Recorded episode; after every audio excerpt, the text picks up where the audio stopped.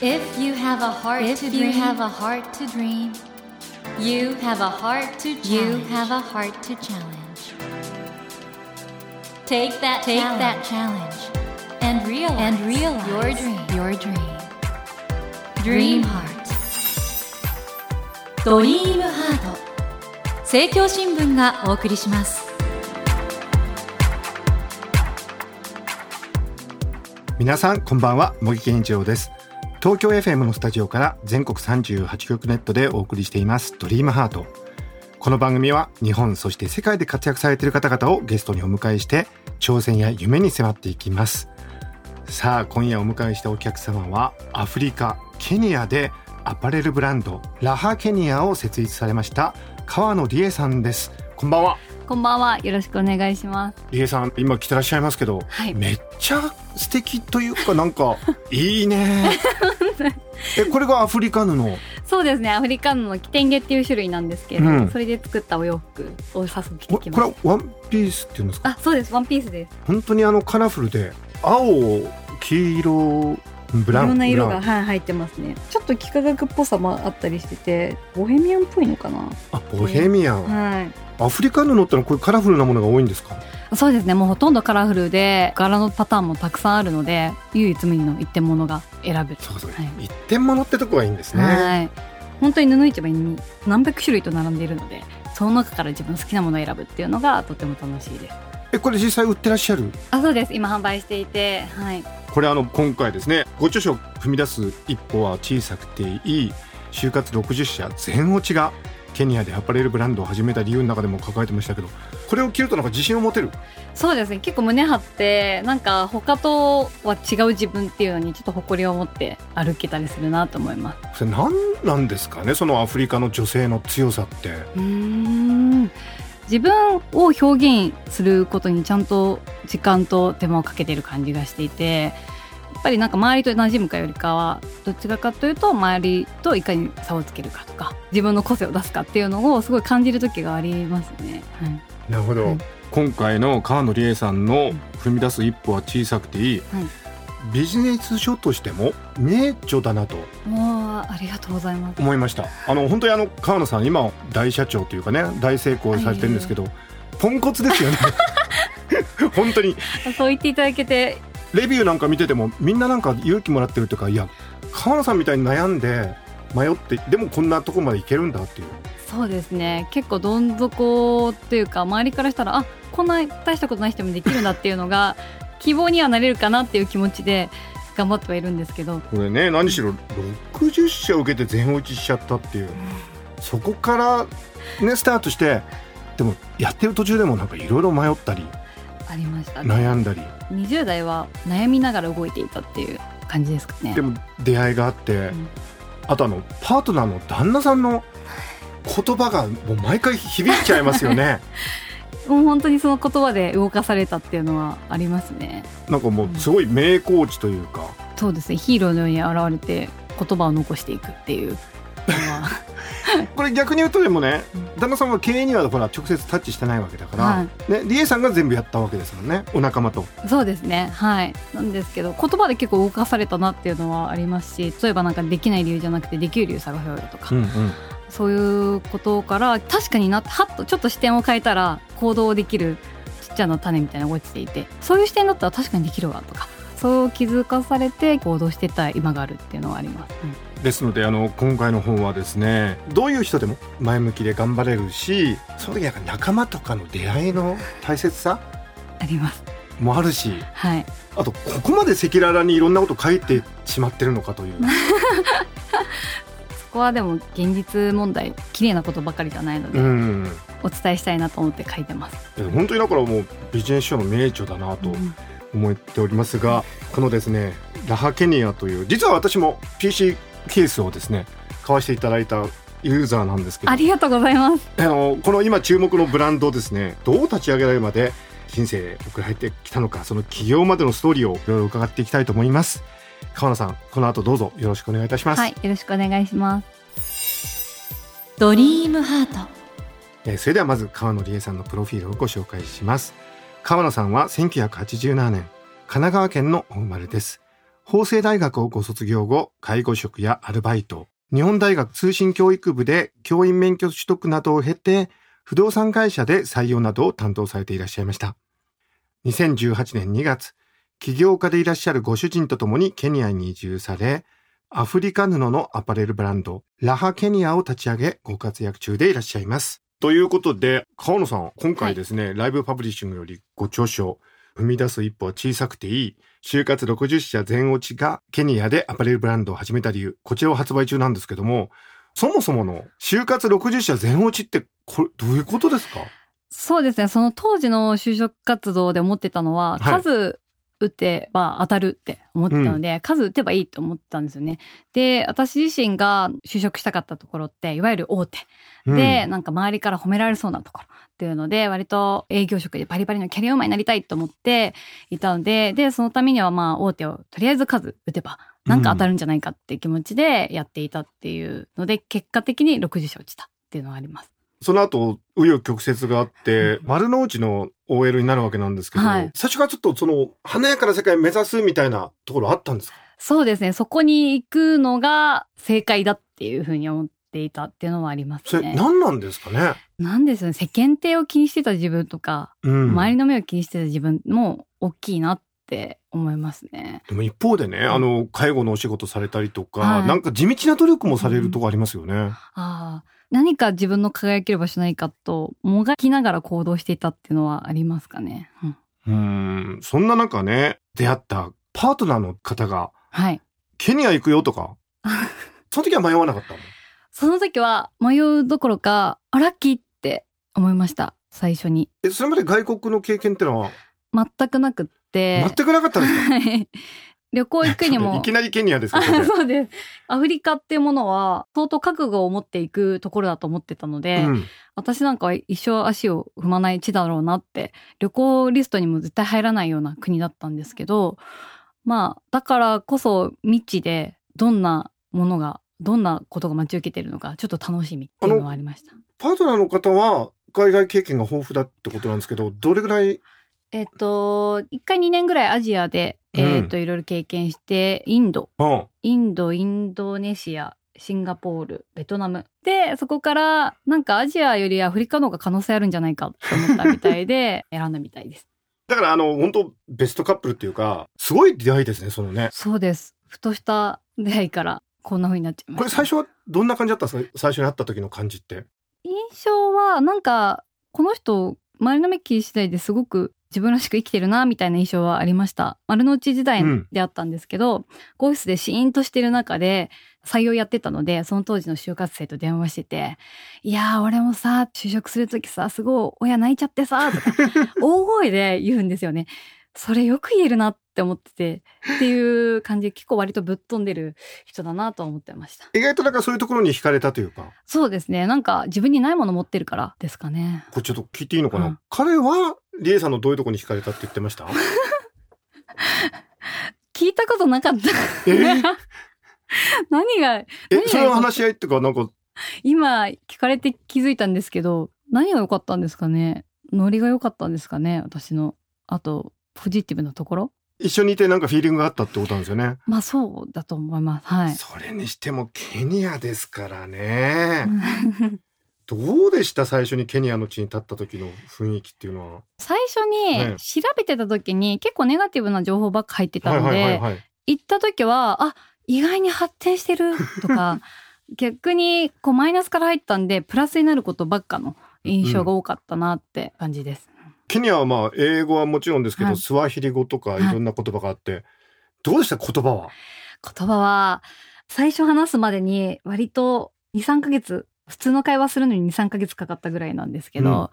ぱり私も英語全くゼロ、あの、20を20っていうぐらい、1、1、0、0とか、なんかそういう感じで言ってたんですよね。はい。そのぐらい英語力なかったので、やっぱり抵抗ありましたね。どうコミュニケーション取ればいいんだろう。なんて言えばいいんだろう。正しい言い方しなきゃとかいうので、会話するのにうってなってた自分はいます。はい。まあでもそんな中で、そのアフリカののは、現地の女性がもう自信を持って来てたというか。そうですね。あの、私が使ってるキテンゲっていう布の種類は、うん西アフリカで日常的に使われてるんですけども、へえケニアの東アフリカだと、特にケニアは発展しているので、うん民族的な衣装というよりかは、教会行く時の清掃とかあ、割と、清掃で着るんだ。はい、そっちの方で着てる方が多くて、なので日曜日の朝とかはもうキテンゲを身にまとった方が結構多いですね。そもそもアフリカ布ってどこから来たんですか？あ、これ起源が実はインドネシアのバティックから来てるって言われてて。えそうそうなんです。インドネシアのバティックの模造品をオランダの国が作ろうって言ったところから始まってて、うんそのオランダが当時植民地化してたインドネシア、バティックが人気だから大量生産して模造品を作ろうって言って、うん下ろしていったら、実際インドネシアの人からしたら、それが、まあ模造品なので、まあ流行らなかった。ただ、その当時いたガーナ兵が、バティックの模造品を自分の国に持ち帰ったことから始まってるって言われてて。面白いねうん。なんか確か、リエさん結婚式挙げられたのってハワイハワイです。だったようですよね。はいハワイのだってあのアルファシャツだってもともとはなんか日本の着物かなんかそうなんですか。カットしてって聞きましたけどい、や、面白いですね文化ってなんか面白いですね。はい。アフリカのノットを総称して読んではいますけれども、そこから来てるんで、割とバティックと似てる柄だよねって言われることはあるんですけど。言われてみたら確かにインドネシアっぽいけど、ただ色使いはなんかね、そうです。だんだんだんだんそのアフリカの人が好むような色とか柄にカスタマイズされていったのが、結果的にキテンゲっていう言われるような布になったって今言われてますね。僕が持ってるラハケニアのはいあの PC カバーもなんか緑基調にしてね。あ、そうです。の今ね、リエさんが持ってるやつときっと同じ。でもこれ一品物だから一個一個違うんですよね、きっとね。そうですね。柄の出方がちょっと一個一個違いますけど、うん違うんですよねはいこれ。なんでこういうのはアフリカの方好きなんですかね？彼女たちは色がやっぱ派手なもの好きだなって思います。これ何なんですかね？それケニア行ってうん。フード見てるとなんか感じます、あ、こういうことかとか。情景なかったよりかは日々接してる時に、うん。でも色がカラフルなものほどいいって思ってるんだろうなっていうのは感じる時があって、ええ。細かいこと言うとネイルアートしに行った時に、うんうん。日本人だとベージュとかちょっと色彩パステルカラーとか選びがちなんですけれども、彼女たちは絶対レッドがいい蛍光色がいいみたいな感じで言ったりするので気持ちが上がるのかなんかそれが彼女たちの中ではいいとされているものなんだなっていうのもありますし子供たちの塗り絵とかも結構面白くって、うんある個人の施設とか行った時に塗り絵飾ってあったんですけどすごく色彩感覚が優れていていろんなカラフルな色ですごく上手に浮くんですね。そういうのを見るとなんかちっちゃい頃からこう派手なものとカラフルなものと触れ合ってきているのかなんかそういうのがいいっていう認識はあるんだろうなっていうのは感じてはいるんですけど、はい、まさにでも本当あの、このね、ラハケニアはそういうアフリカの風をね、日本に持ってきたんだと思うんですけど、ただ、なんでここまで人気出たんですかね？えっと私が思うのが、うんコンセプトから共感。感してくださる方が多いなとは思っていて、で私自身この一歩踏み出すきっかけのっていうコンセプトなんですねラハキニアというブランドが。私自身の原体験が共感してくださるというか自分自身もアフリカのを身にまとったことでネガティブな状況からこう前を向いて自信持って生きようってちょっとした後押しされた気持ちになったので、まあそういった気持ちを届けしたいなっていうことで始めたんですけど、ブランド始めた当初はやっぱり私も周りちょっと気にしちゃってたけど、こう前向きな気持ちになりたいから買いますとか、自分をちょっと元気させたいから買いますとか言ってくれたり人がいたので、共感から入って実際身につけてみたらいいと思ってファンになっていただくって方が多いなって感じてます。なるほどな。茂木健一郎が東京 FM のスタジオからお送りしています、ドリームハート。今夜はアフリカ・ケニアでアパレルブランド、ラハケニアを設立されました、川野理恵さんをお迎えしてお話を伺っています。ドリームハート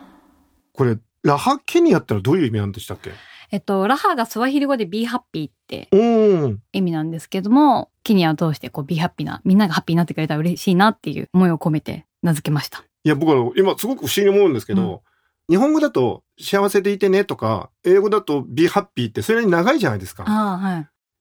それは、えっ、と、スワヒリ語でそうです。ラハってもともと幸せって意味なの？be happy って意味なので。be happy ってはいだからさ、大事なことほど、その国の言葉では短くなっていくんだと思うんですよ。あだから、ケニアの人にとって、be happy ってのはすごく大事なのかな？あ、面白いですね。そう考えると。大事だと思います。彼女たちはいかに自分たちを楽しくさせるかとか、うん。今日を生きてるって感じがすごいするんですけど、うんまあ自分が本当にいかに幸せになるか、日本の方よりもやっぱ考えてるな、大事にしてるなっていうのは感じる場面とってもありますね。ラハっていうのはどういう時に言うんですか？例えば。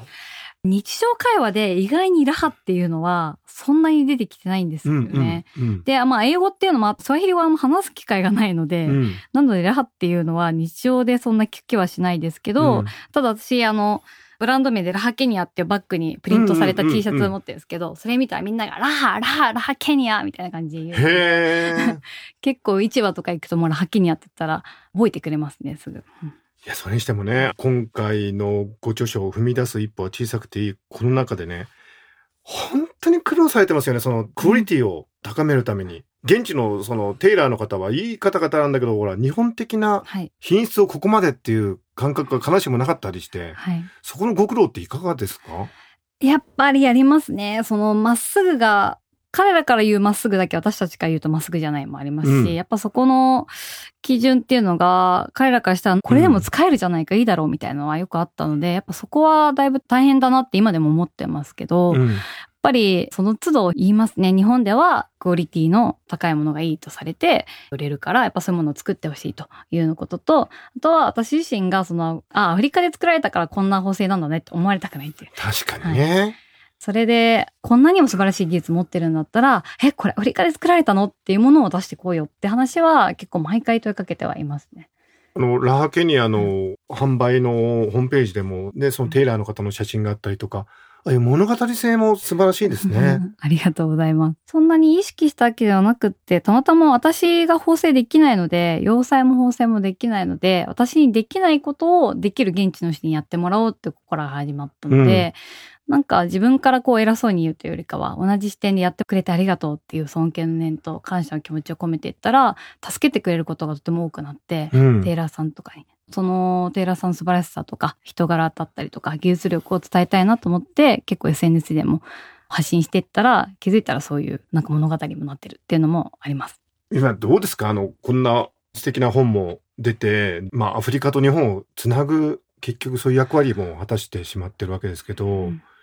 この流れ不思議ですね、人生のね。そうですね。こんな大事というか、こんなことになるなんてちょっと思ってなかったので、戸惑いながらも、まあ進んでるっていう感じですか。おそらくこのラジオを聞いて、ラハケニアのちょっとホームページなんかもね、ご覧になってるリスナーの方が多いと思うんですけど、どうでしょう？ラハケニアの商品とか、ちょっと興味持ってられてる方に、改めてどういうブランドなのかっていう。はい。ラハケニアは、うんあの、お客様がこう確信持って、自信を持って前に進んで、こう自信と個性を持って生きるきっかけっていうのを、こう唯一無二の色と柄で作りますっていうことを掲げてるブランドでして、アフリカ、ケニアに私自身住んでおりますので、そこにあるアフリカ布と言われる色彩がこう豊かで、色と柄がカラフルなものを扱った商品を作ってお届けしているブランドになってます。はい。やっぱり僕あの、さっきかあの、レイさんのそのワンピース拝見してても、カラフルな色なんだけど、すごくエレガンスがあって、うん品格があって、なんかこれって日本にないね。そうですね。結構私も見た時は衝撃で、しかもこれをお洋服にしちゃうんだっていうのが衝撃うん。でしたね。。割と着るのはうってなるかもしれないんですけど、だからこそ着てみたら、あ、意外に着るっていう感覚がすごい、とっても楽しいです。これ逆にあの、東京とか日本で着てたらどんな反応になりますか？あ、褒められます。へえ。え、それどこで買ったのとか、いいねっていう言葉が出てくるので、結構認めてもらいやすい洋服とか柄だなって思ってますね。はいこれあの、長く着てて洗濯とかしてるとどんな風合いになっていくんですか？あちょっと固めの生地なんですけど、うん洗っていくとだんだん柔らかくなったりとかはしてきます。コットン100%の素材感なんですけど、まあ生地はちょっと若干厚めではあるなと思いますね。はい。もし興味がある方はぜひね、ちょっとこのラハケニアチェックしてみてください。えーということでですね、このラハケニアという素晴らしいブランドを作ったんですが、その後ろにはまだまだドラマチックな物語がいろいろあるんですよね。はい。ちょっとそのあたりを次週引き続きお伺いしていきたいと思います。川野さん来週もどうぞよろしくお願いいたします。よろしくお願いします。森健一郎が東京 FM のスタジオからお送りしています。ドリームハート。今夜はアフリカケニアでアパレルブランド、ラハケニアを設立されました川野理恵さんをお迎えしました。Never let go of that dream. Never forget that heart to challenge. Dream Heart. 茂木健一郎が東京 FM のスタジオから全国38局ネットでお届けしてきましたドリームハート。今夜はアフリカケニアでアパレルブランド、ラハケニアを設立されました川野理恵さんをお迎えしましたがいかがでしたでしょうか？うん、僕は本当ねこのアフリカ布という存在にとってもとても魅了されてしまいましたね。多様だし生命力あふれてるしそして何よりもねそのアフリカのなんていうか大地とか風の匂いとかね空の青さまで感じられるようなそんな素晴らしい素材だと思うんですけど川野さんがねそれと出会ってそれを生かした服とか小物を作ろうとした。しかもそれをね自分がまとった時に自由に自立できるような気がしたと。この辺りの話は僕本当に好きで実際に川野さんからそのお話を伺うとですねますます何て言うんでしょうかね。人と人とが出会うことの不思議とかそこで自分を発見することのかけがえのなさそういうことまで感じられる本当に素晴らしいお話だったと思います。もし皆さん興味ありましたらラハケニアのホームページぜひご覧ください。さて番組では毎週3名の方に1000円分の図書カードと番組特製のエコバッグをセットにしてプレゼントしています。私模擬に聞きたいことや相談したいこと番組の感想などお書き添えの上ドリームハートのホームページよりご応募ください。お待ちしております。そしてスマホアプリオーディではドリームハートの番外編番組茂木健一郎のポジティブ脳教室を配信中です。ぜひこちらも聞いてみてくださいね。来週もアパレルブランドラハケニアの代表川野理恵さんをお迎えします。どうぞお楽しみに。それではまた土曜の夜10時にお会いしましょう。ドリームハートお相手は森健長でした。ドリームハート。政教新聞がお送りしました。